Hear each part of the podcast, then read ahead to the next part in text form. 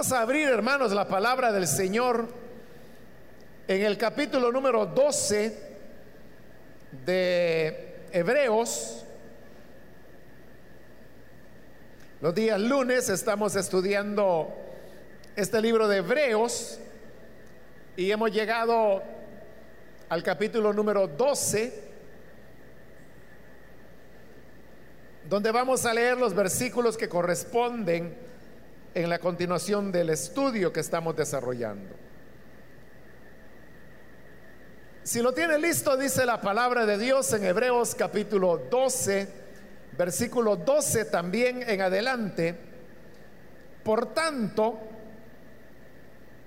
renueven las fuerzas de sus manos cansadas y de sus rodillas debilitadas hagan sendas derechas para sus pies y para que la pierna coja no se disloque, sino que se sane. Busquen la paz con todos y la santidad, sin la cual nadie verá al Señor.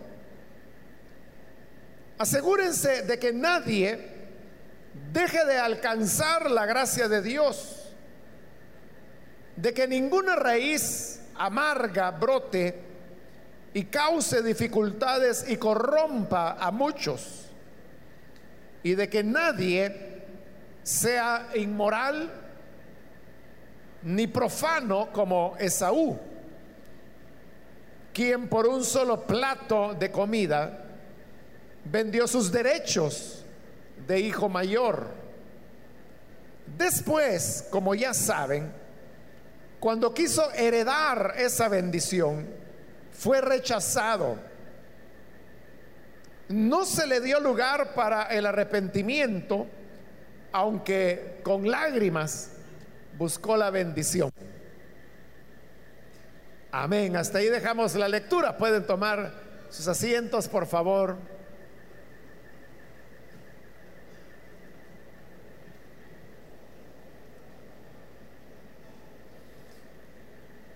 En los primeros versículos de este capítulo 12 encontramos el símil que ahí se nos presenta entre una carrera de maratón y la perseverancia que debemos tener en la vida cristiana.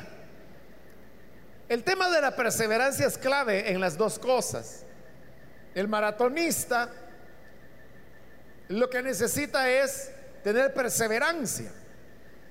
Las carreras de maratón son eh, largas dependiendo eh, la distancia que se va a recorrer, que puede andar por 30, 40 kilómetros.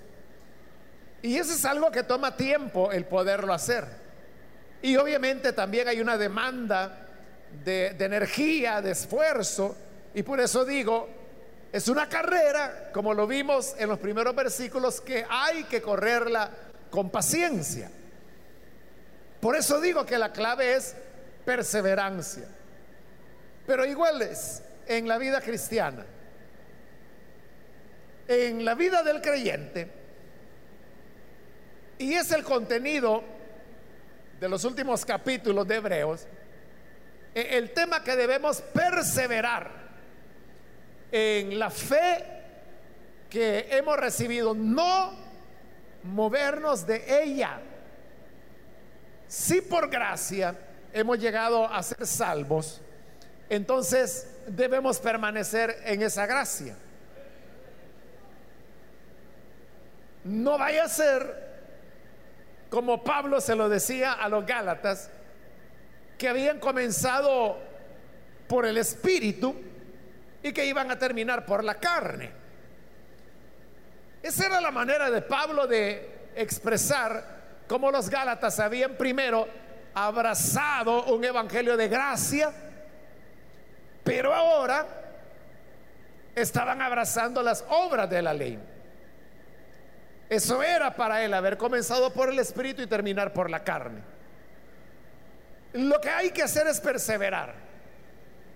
Que si hemos creído que verdaderamente nosotros no somos salvos a través de nuestras obras o a través de nuestros méritos, sino que somos salvos por la gracia y la misericordia del Señor, por la fe, entonces debemos perseverar en esa fe. Siguiendo entonces con la idea de la maratón, ahora en el versículo 12, Hebreos continúa diciéndonos, por tanto, renueven las fuerzas de sus manos cansadas y de sus rodillas debilitadas.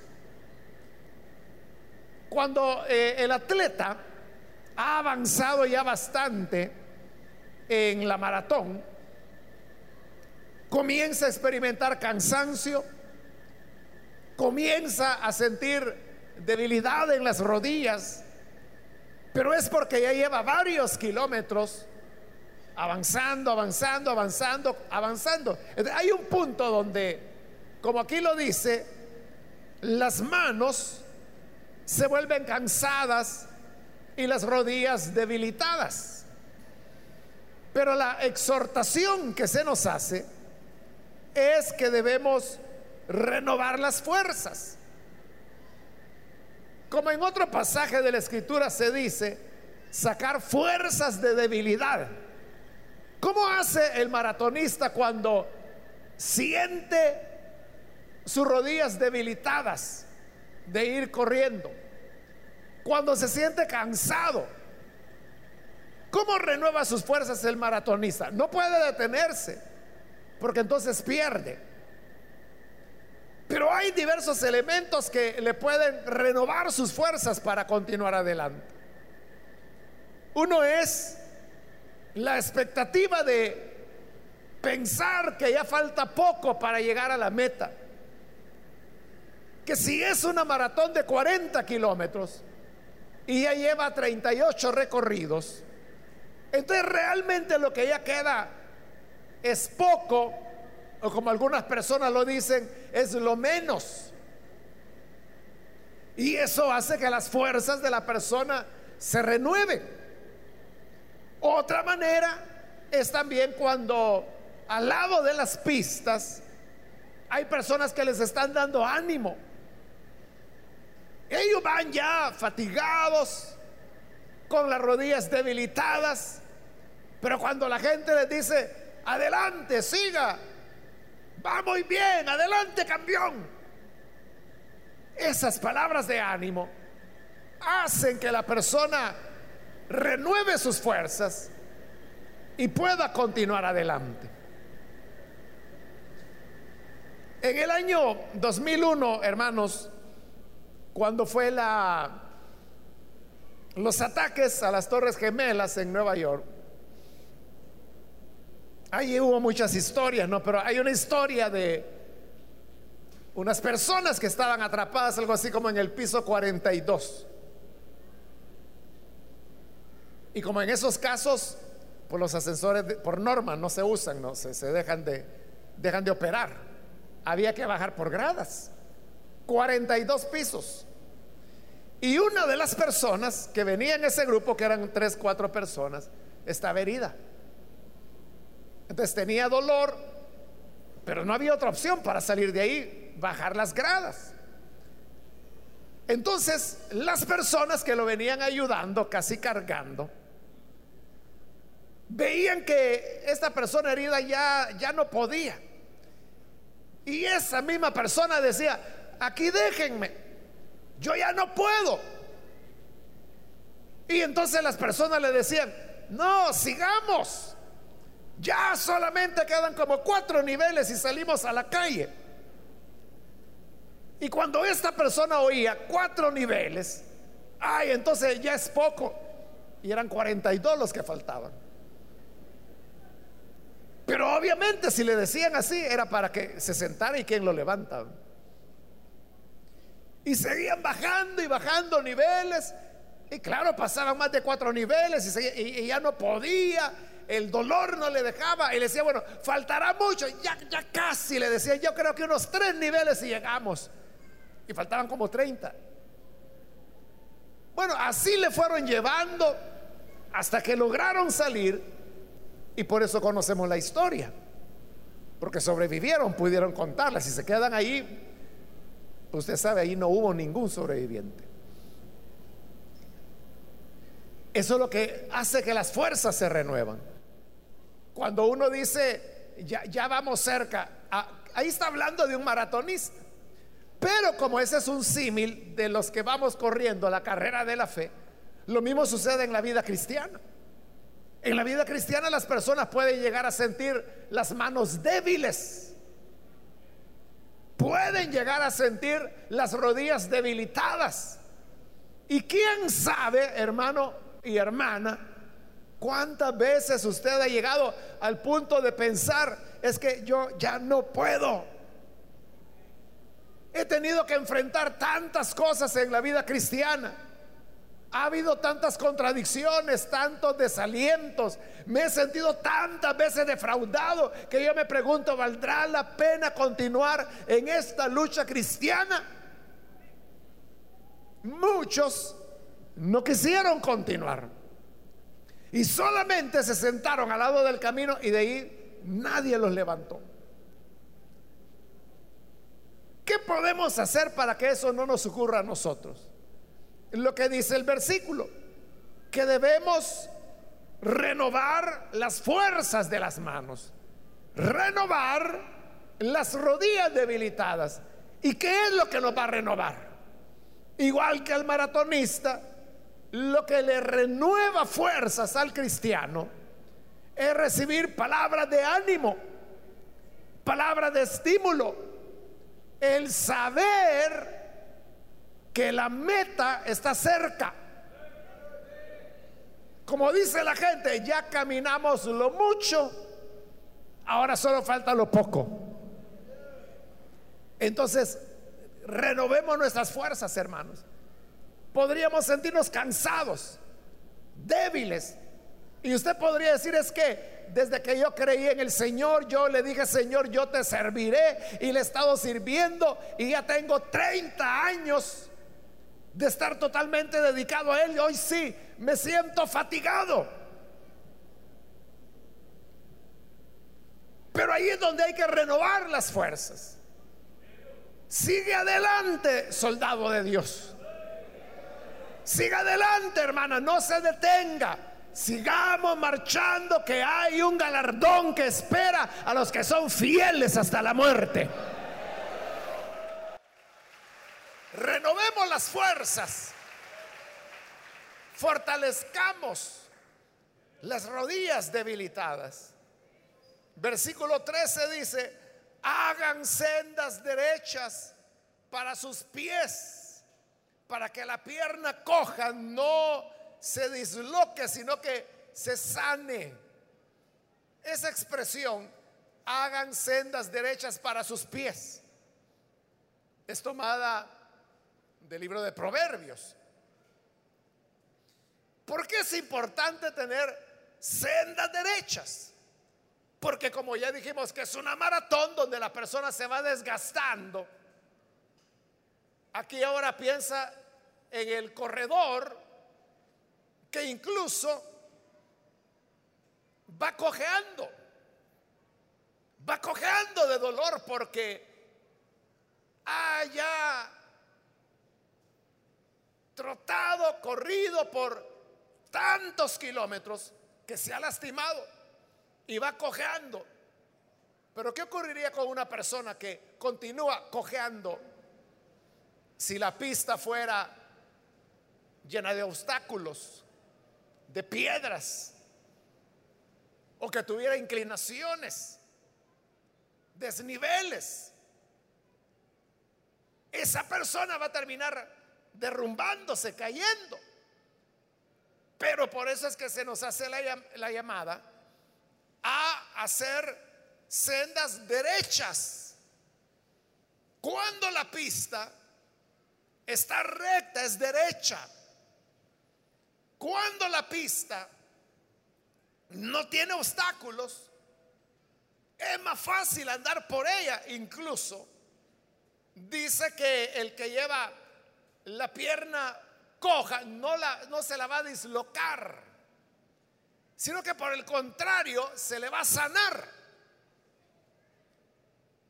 Entonces, ¿qué es esto de andar por sendas derechas? Significa, hermanos, que tenemos que evitar aquellas pistas o caminos por los cuales circulamos que no ofrecen las mejores condiciones para el corredor cristiano. Y pienso en personas que entran en campos donde no tienen necesidad de entrar, pero donde lo único que van a lograr es que se les complique la vida. Andan en caminos donde ven comprometida su integridad. Se relacionan con personas con las cuales su integridad se verá comprometida. Esos son caminos que no son derechos. Y si en sí el creyente ya va cansado, va debilitado, va cojeando y anda por caminos que no son derechos, entonces lo que le espera a la persona es una situación todavía más complicada que como digo, lo que va a pasar es que se va a derrumbar, ya no va a poder continuar. Hay cosas, hermanos, que no necesariamente son malas. Pero como ya varios han dicho, que no solamente tenemos que hacer lo bueno, sino tenemos que hacer que parezca bueno. Porque hay cosas que pueden ser buenas, pero que pueden parecer malas a los ojos de quien ve y que no tiene el contexto de lo que está ocurriendo. De por eso no solo hay que hacer lo bueno, sino que tiene que parecer bueno. Y a eso es a lo que se, se refiere la escritura cuando dice que debemos andar por sendas derechas. O sea, no nos compliquemos la vida.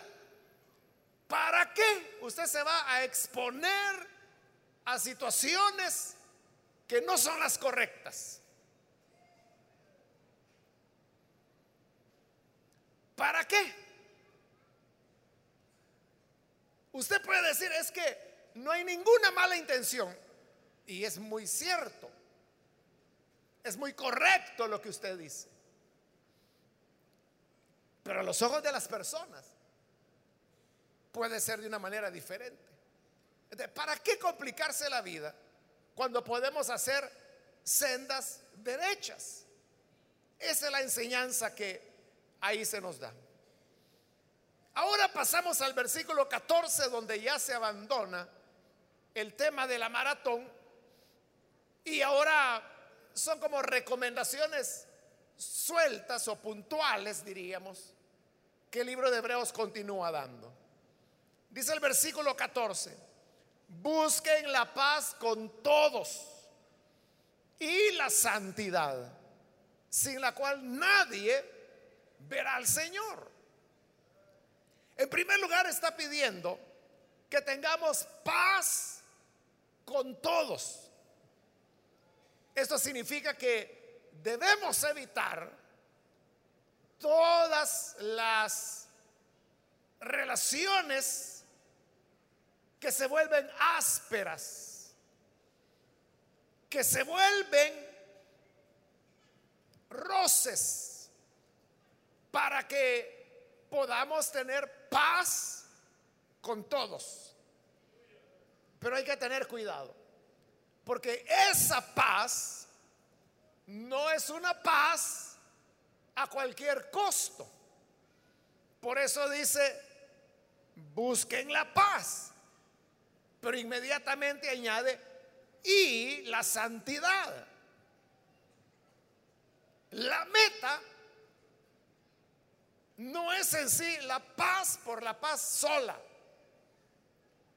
sino que es la paz, pero construida sobre la santidad.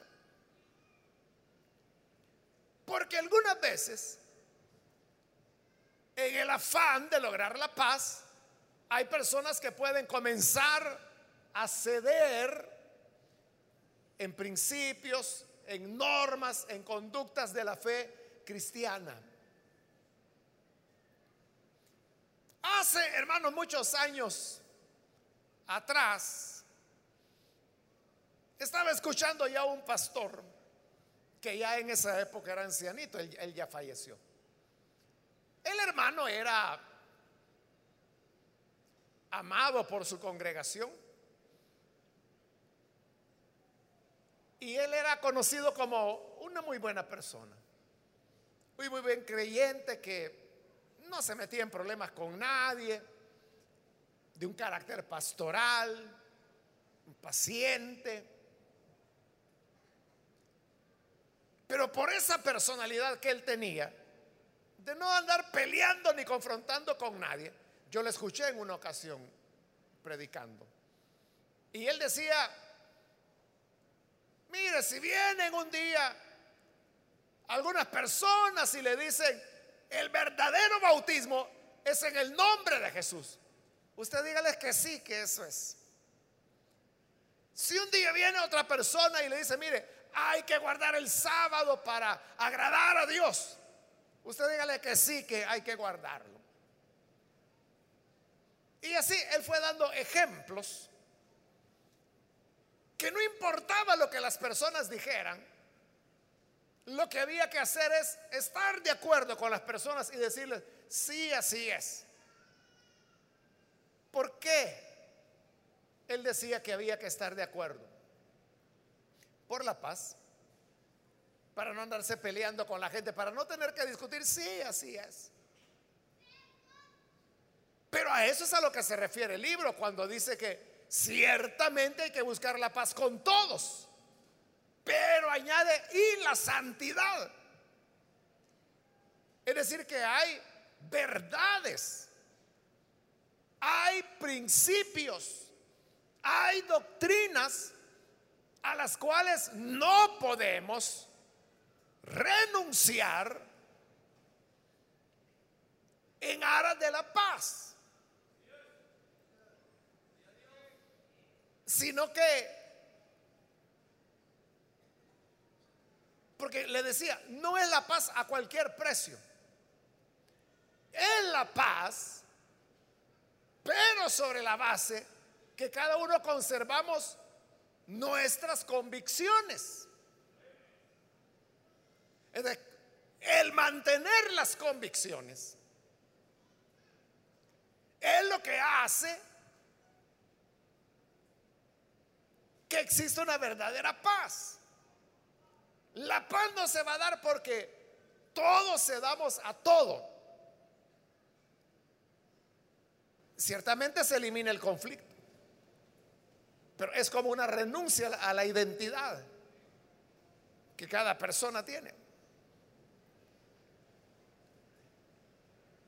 Entonces, es una paz, pero que se construye sobre la base de las convicciones que conocemos que hemos aprendido, que sabemos que es la verdad de Dios. Hay que buscar la paz y la santidad. Porque sin ella nadie verá a Dios. Versículo 15. Asegúrense de que nadie deje de alcanzar la gracia de Dios. Entonces la fe no es algo, hermanos, exclusivo de cada persona o algo que tiene que ver con la vida privada de las personas. Es verdad que la fe nadie nos la puede regalar ni nos la puede compartir. Somos nosotros quienes debemos tenerla. Pero hay una dimensión de la fe y es la que ve al hermano que tenemos al lado. Lo ve para ayudarlo lo ve para animarlo, exhortarlo, cargarlo si fuera necesario, pero no dejarlo atrás. Por eso dice, asegúrense de que nadie deje de alcanzar la gracia de Dios. Entonces, cuando vemos que una persona se desvía o quiso alcanzar la gracia de Dios, pero en el intento llegaron las personas que le dijeron, mira, pero también tienes que hacer las obras de la ley. No se puede agradar a Dios si no incluyes las obras de la ley. Si esa persona accedía a tal enseñanza, entonces dejaba de alcanzar la gracia de Dios, porque se iba por un camino que era contrario al de la gracia de Dios. Entonces, el llamado es Asegúrense de que nadie deje de alcanzar la gracia de Dios. ¿Y cómo podemos asegurarnos que una persona no va a dejar de alcanzar la gracia de Dios? Animándola, exhortándola, acompañándola, apoyándola, orientándole, dirigiéndole. Y cuando vamos haciendo todas esas acciones, la persona va avanzando, va caminando y así no permitimos que deje de experimentar la gracia de Dios. Dice, de ninguna raíz amarga brote y cause dificultades y corrompa a muchos. Así como había las personas que podían desviarse y dejar de alcanzar la gracia de Dios. Había personas también que podían desarrollar raíces de amargura. La persona que desarrolla raíces de amargura es aquella persona que todo lo ve mal. Lo critica todo. Solo él está bien o solo ella está bien. Todos los demás están patas arriba. de cuando hay una raíz de amargura, dice causa dificultades, corrompe a muchos. Porque ese es el primer mal que tiene la persona que tiene una raíz de amargura. Que no se guarda su raíz para amargarse él solo, sino que porque tiene una raíz de amargura, comienza a corromper a los demás comienza a decirle, mire, así son las cosas, así son las cosas. Yo veo que esto va peor, yo veo que esto va así, yo veo para acá, yo veo que está cambiando. Esa gente que está enferma de la cabeza. Y lo que hacen es producir dificultades, dificultades en las demás personas que les ponen oídos. Por ese motivo también tenemos que cuidar que no vaya a brotar en nosotros una raíz de amargura. Las personas que desarrollan raíces de amargura son personas que se echan a perder.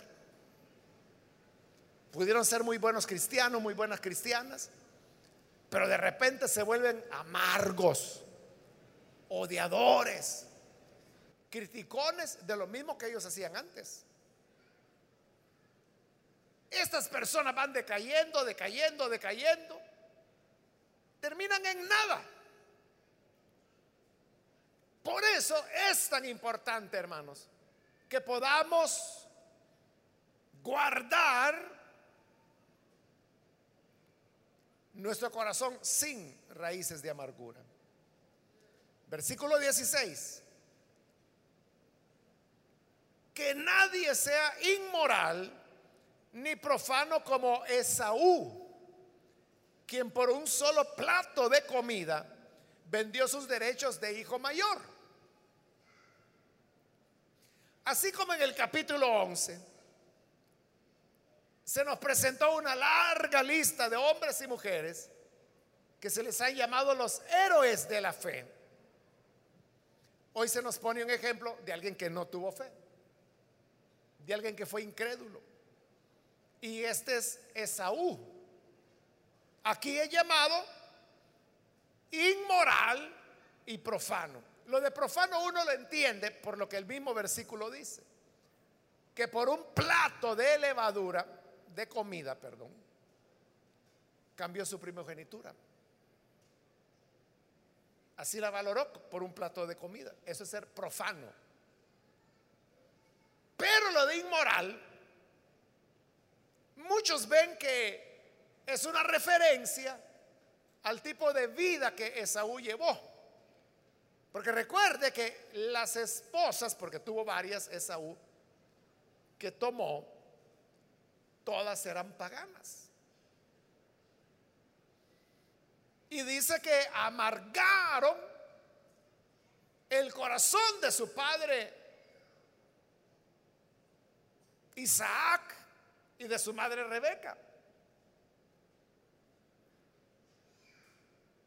Entonces, la inmoralidad tiene que ver con el involucramiento que él tuvo con mujeres que la ley de o que la enseñanza que Dios había dado a los patriarcas era que no debía la descendencia mezclarse con ellos. Por un lado, y el otro lado es que esa desobediencia en el Antiguo Testamento muchas veces es presentado como adulterio espiritual. Eso lo hacía inmoral a Esaú. Ahora, ¿cuál fue el problema de Esaú? El problema de Esaú es que no tuvo fe. Porque, ¿cuál es una de las características de la fe? Ya la vimos en este libro. Y dice que la fe es la sustancia de las cosas que se esperan.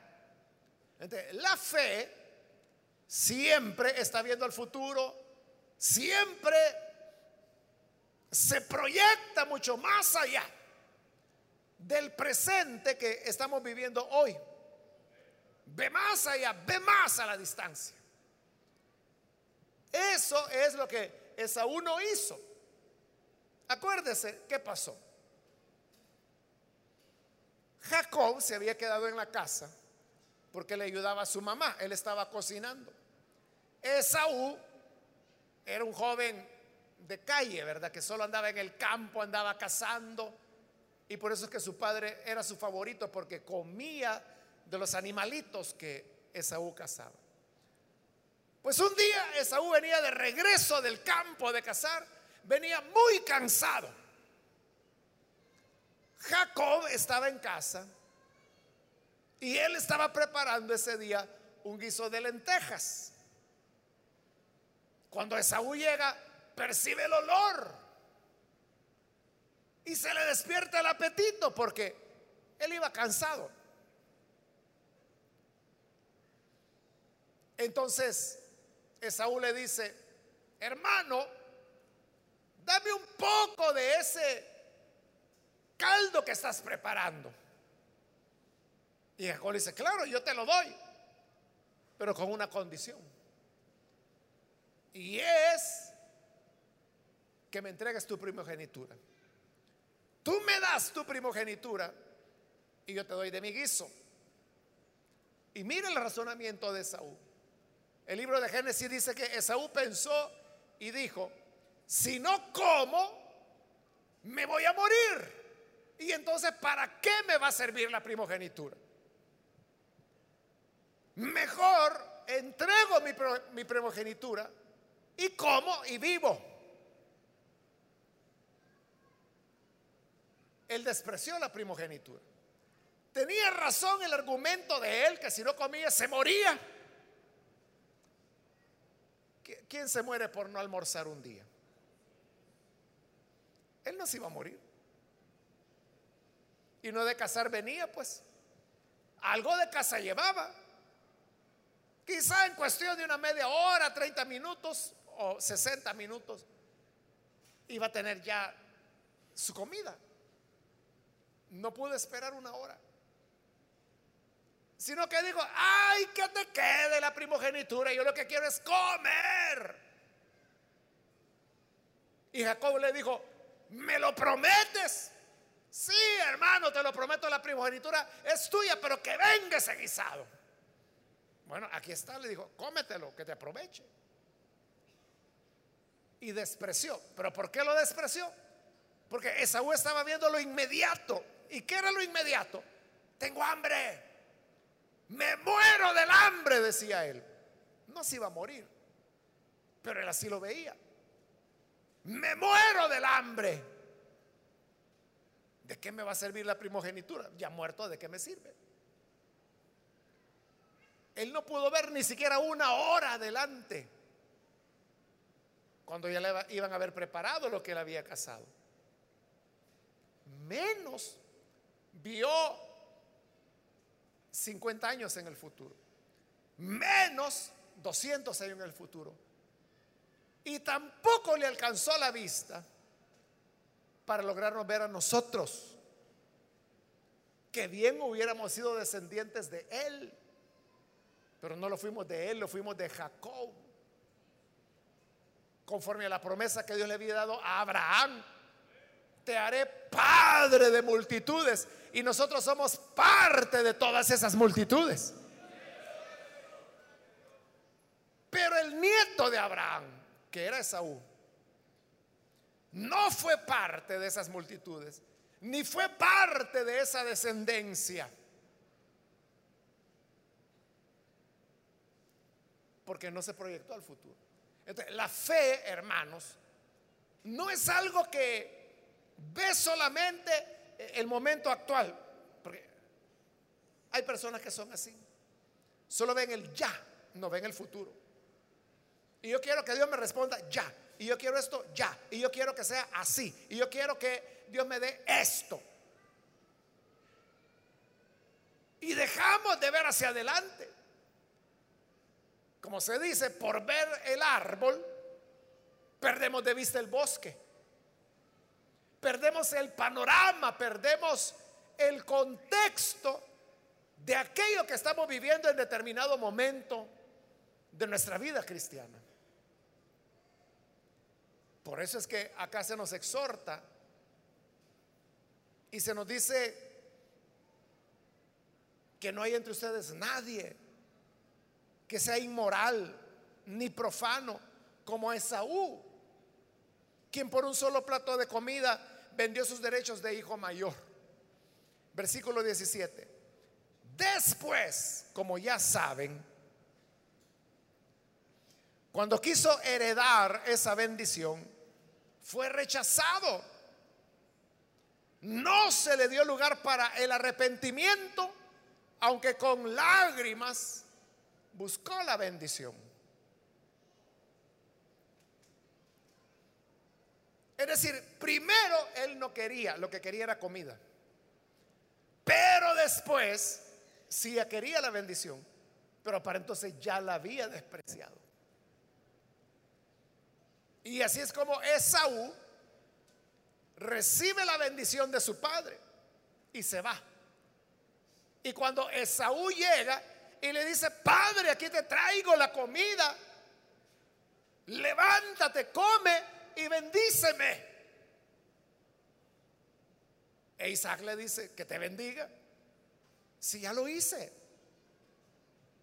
Padre, si acabo de venir, me enviaste a casar, aquí estoy. Entonces dice que empezó a temblar Isaac. Y que le digo, entonces, ¿quién fue el que vino antes de ti? ¿A quién fue que le di la bendición?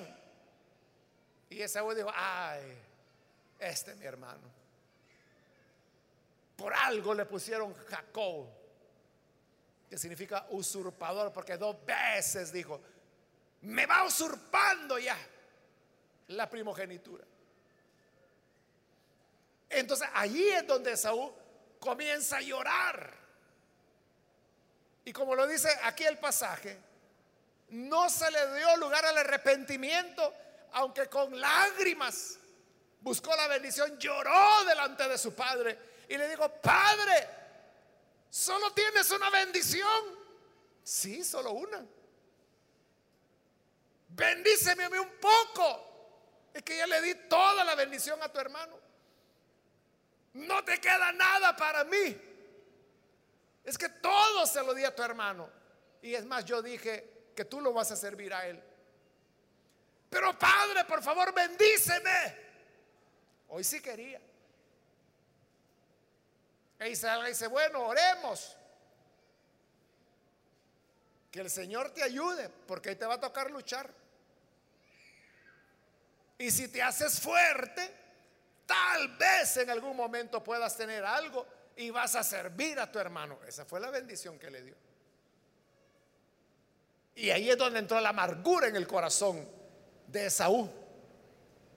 Y él dijo, yo solo espero que mi papá se muera y yo voy a matar a mi hermano. El problema es que faltaban como 75 años para que se muriera Isaac. Bueno, le pasó. Ya sabe usted la historia, se vuelven a reconciliar los hermanos. Viven varios años hasta que finalmente Isaac muere, lo sepultan juntos. Pero entonces vea, cuando se desprecia la bendición de Dios, ¿cómo la recuperas después? Aunque haya arrepentimiento, aunque haya llanto, ¿de qué manera? Ya no hay forma de recuperar lo que se perdió. Por eso, hermanos, mantengámonos firmes en la fe. No retrocedamos. Afirmémonos en la gracia de Dios. Que no surja en nosotros raíz de amargura. Tengamos nuestro corazón sanito, sanito. En donde no sienten nada contra nadie. Que no ha agarrado un capricho o un tema como algunas personas les agarran, sino que podamos tener un corazón de niños, de niño, de niña, para que permanezcamos en la gracia del Señor. Entonces, no nos cansemos, fortalezcamos, renovemos nuestras manos débiles, nuestras rodillas debilitadas. Sigamos adelante. Cobra ánimo, hermano. Hoy te vas a regresar cuando ya anduviste con el Señor 20, 30 años. Hoy que ya queda lo mismo, o, lo menos, perdón. Hoy que queda lo menos, te vas a retirar. Cuando la victoria está a la vuelta de la esquina. No nos cansemos de hacer el bien y sigamos marchando que el Señor va con nosotros. Amén.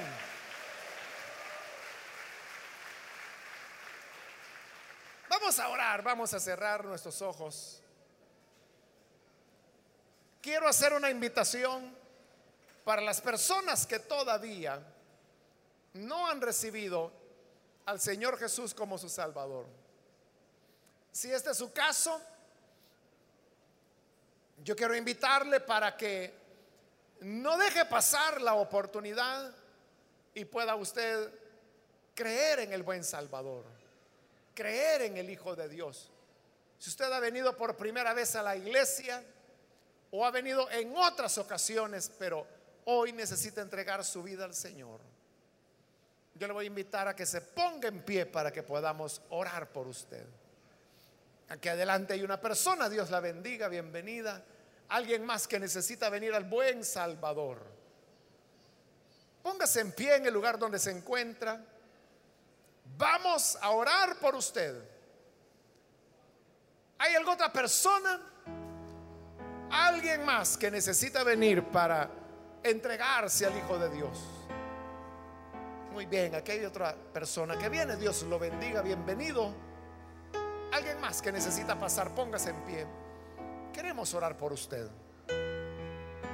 Le animo para que no desaproveche esta oportunidad.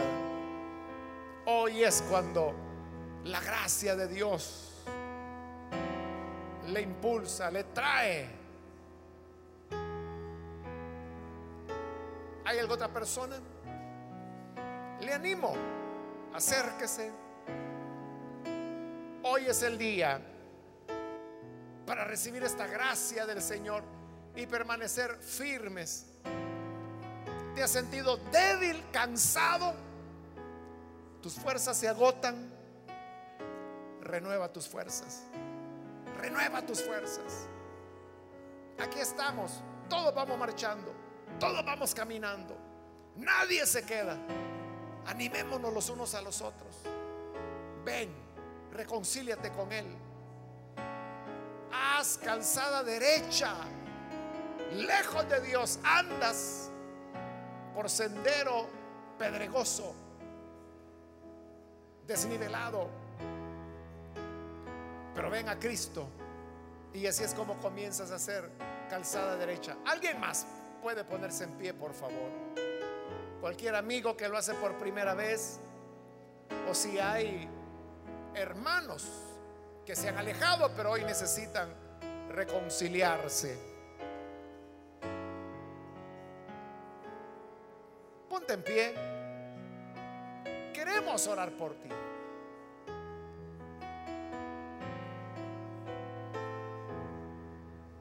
¿Hay alguna otra persona?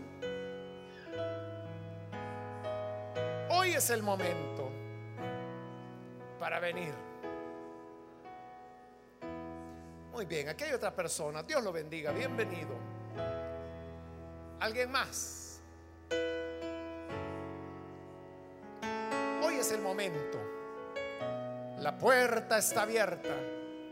Y es cuando la gracia de Dios nos anima, nos invita a venir. Muy bien, aquí hay otra persona, Dios le bendiga, bienvenido. Aquí hay otra persona más, Dios la bendiga, bienvenida. Alguien más que necesita venir para recibir al buen Salvador o reconciliarse. Muy bien, aquí hay otra persona. Bienvenida también. ¿Alguien más?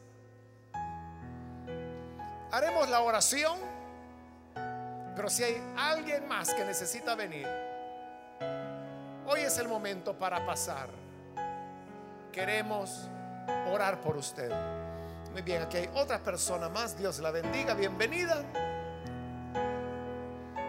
¿Alguien más que necesita pasar?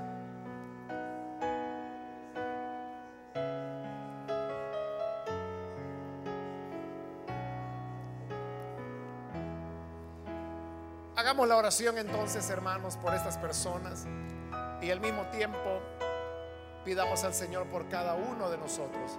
Y a usted que nos ve por televisión también le invito para que se una a estas personas que están acá, únase con nosotros y oremos al Señor. Padre, te damos las gracias por las personas que están aquí en este lugar y aquellas que a través de televisión, a través de radio, hoy están abriendo sus corazones. Yo te pido, Padre, que tú les bendigas, que les cambies, que les transformes. Presento, Señor, ante ti cada persona, cada hijo e hija tuya, para que hagas una obra grande en sus vidas. Renueva sus fuerzas. Quita de sus corazones toda raíz de amargura. Y que así, Padre, puedan amarte, servirte, seguirte cada día de sus vidas. Ayúdanos, Señor, a nosotros para mantenernos firmes en la fe, perseverantes en la verdad a la cual tú nos has llamado. Y por eso, Padre, hoy queremos agradecerte. A ti, Señor, damos todo honor, toda alabanza por Jesucristo nuestro Salvador. Amén y amén. Gloria a Dios. Damos la bienvenida a estas personas.